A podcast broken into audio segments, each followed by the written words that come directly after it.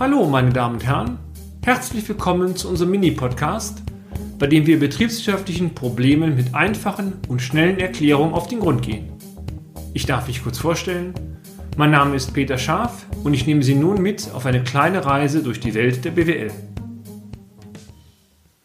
Wie bereits in den vorangegangenen Blogs dargestellt, ist die Auflösung von Pensionsrückstellungen gegenüber den Geschäftsführern und Gesellschaftern oftmals ein Instrument, welches in Krisenzeiten gerne zur Verbesserung der Ertragslage sowie zur Verbesserung der Eigenkapitalstruktur angewendet wird. Über die betriebswirtschaftlichen Konsequenzen haben wir bereits ausführlich berichtet. Aber wie sieht es steuerrechtlich aus? Diese Thematik ist deutlich komplexer. Vorweg, in diesem Blog können wir lediglich erste Gedanken hierzu liefern. Entscheidend ist immer, dass Sie einen versierten externen Steuerpartner mit ins Boot holen, der die Fragen im Detail für Ihr Unternehmen klärt. Wenn ein Gesellschafter auf seine Pensionszusage verzichtet, dann entsteht im Unternehmen in aller Regel ein außerordentlicher Ertrag. Ob Steuern nun entstehen, hängt entscheidend davon ab, wie dieser Verzicht einzuschätzen ist. Lassen Sie uns zwei Möglichkeiten kurz diskutieren. Erstens, ein betrieblich bedingter Verzicht auf die Pensionszusage. Bei einem betrieblich bedingten Verzicht wäre handelsrechtlich und steuerrechtlich ein Ertrag zu buchen. Dieser Ertrag kann aber in den meisten Fällen einem steuerlichen Verlustvortrag verrechnet werden. Wenn es gut läuft, ist dann gegebenenfalls auf Ebene der Gesellschafter aufgrund des hohen Verlustvortrages mit keinem Steuereffekt zu rechnen. Parallel zu einem betrieblich bedingten Verzicht passiert in diesem Fall auf der einkommensteuerlichen Ebene der Gesellschafter nichts, sofern der betriebliche Verzicht durch Verlustvorträge kompensiert werden kann. Es wird kein fiktiver Zufluss von Arbeitslohn angenommen, auch dann nicht, wenn die Gesellschaft durch die Verlustvorträge keine Steuern zahlen muss. Ein betrieblich bedingter Verzicht liegt also meist vor, wenn die wirtschaftliche Lage der Gesellschaft so schlecht ist, dass auch ein dritter Nichtbeteiliger auf die Pension verzichtet hätte. Die Hürden, dies steuerlich anerkannt zu bekommen, sind allerdings vergleichsweise hoch.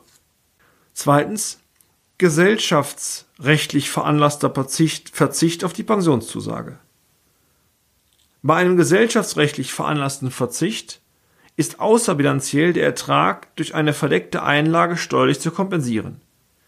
Dies gilt allerdings nur dann, sofern die Pension werthaltig ist. Ein Verzicht, der gesellschaftsrechtlich veranlasst ist, führt zu einem fiktiven Zufluss von Arbeitslohn auf der Einkommensteuerebene des Gesellschafters in Höhe der Werthaltigkeit der Pension, das heißt der verdeckten Einlage. Ein gesellschaftsrechtlich veranlasster Verzicht liegt dann vor, wenn das Gesellschaftsverhältnis den Verzicht auslöst. Das wird in aller Regel von den Finanzbehörden angenommen. Aber warum entsteht überhaupt eine Steuerlast auf der privaten Ebene des Gesellschafters? Die Frage ist eigentlich einfach zu beantworten. Die Gesellschaft hat durch das jährliche Zuführen der Pensionsrückstellung steuermindernden Aufwand produziert. Wenn die Gesellschaft die Pensionsrückstellung auflöst, da ein Verzicht ausgesprochen wird, löst das in den meisten Fällen keine Steuer auf der Gesellschaftsebene aus. Also muss der Gesellschafter einen fiktiven Lohnzufluss zu versteuern. Sonst läge auch ein tolles Steuersparmodell vor, fänden Sie nicht? Grundsätzlich gilt, wenn einmal steuermindernder Aufwand produziert wurde, muss irgendwann entweder ein steuerpflichtiger Zufluss von Arbeitslohn versteuert werden oder auf Gesellschaftsebene wird die Rückstellung gewinnerhöhend ausgebucht und auch wieder versteuert. Bei den oben angeführten Erläuterungen wurde davon ausgegangen, dass auf die Pension verzichtet wird, ohne dass dieser Verzicht irgendwie abgefunden wird beispielsweise durch die Auszahlung einer Rückdeckungsversicherung. Sollte die Pension aber abgefunden werden, dann gelten wieder andere Spielregeln. Sie merken, Steuerrecht ist eine ganz einfache Sache. Unser Tipp?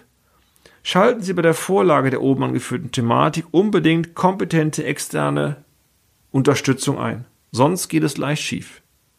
Dieser Blog wurde erstellt mit freundlicher Unterstützung von Frau Steuerberaterin Diplomkauffrau Heike Niemann, HPS Steuerberatungsgesellschaft 32052 Herford.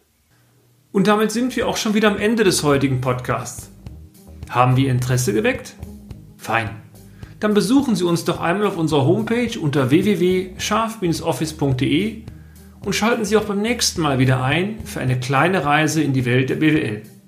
Ihr Peter Scharf.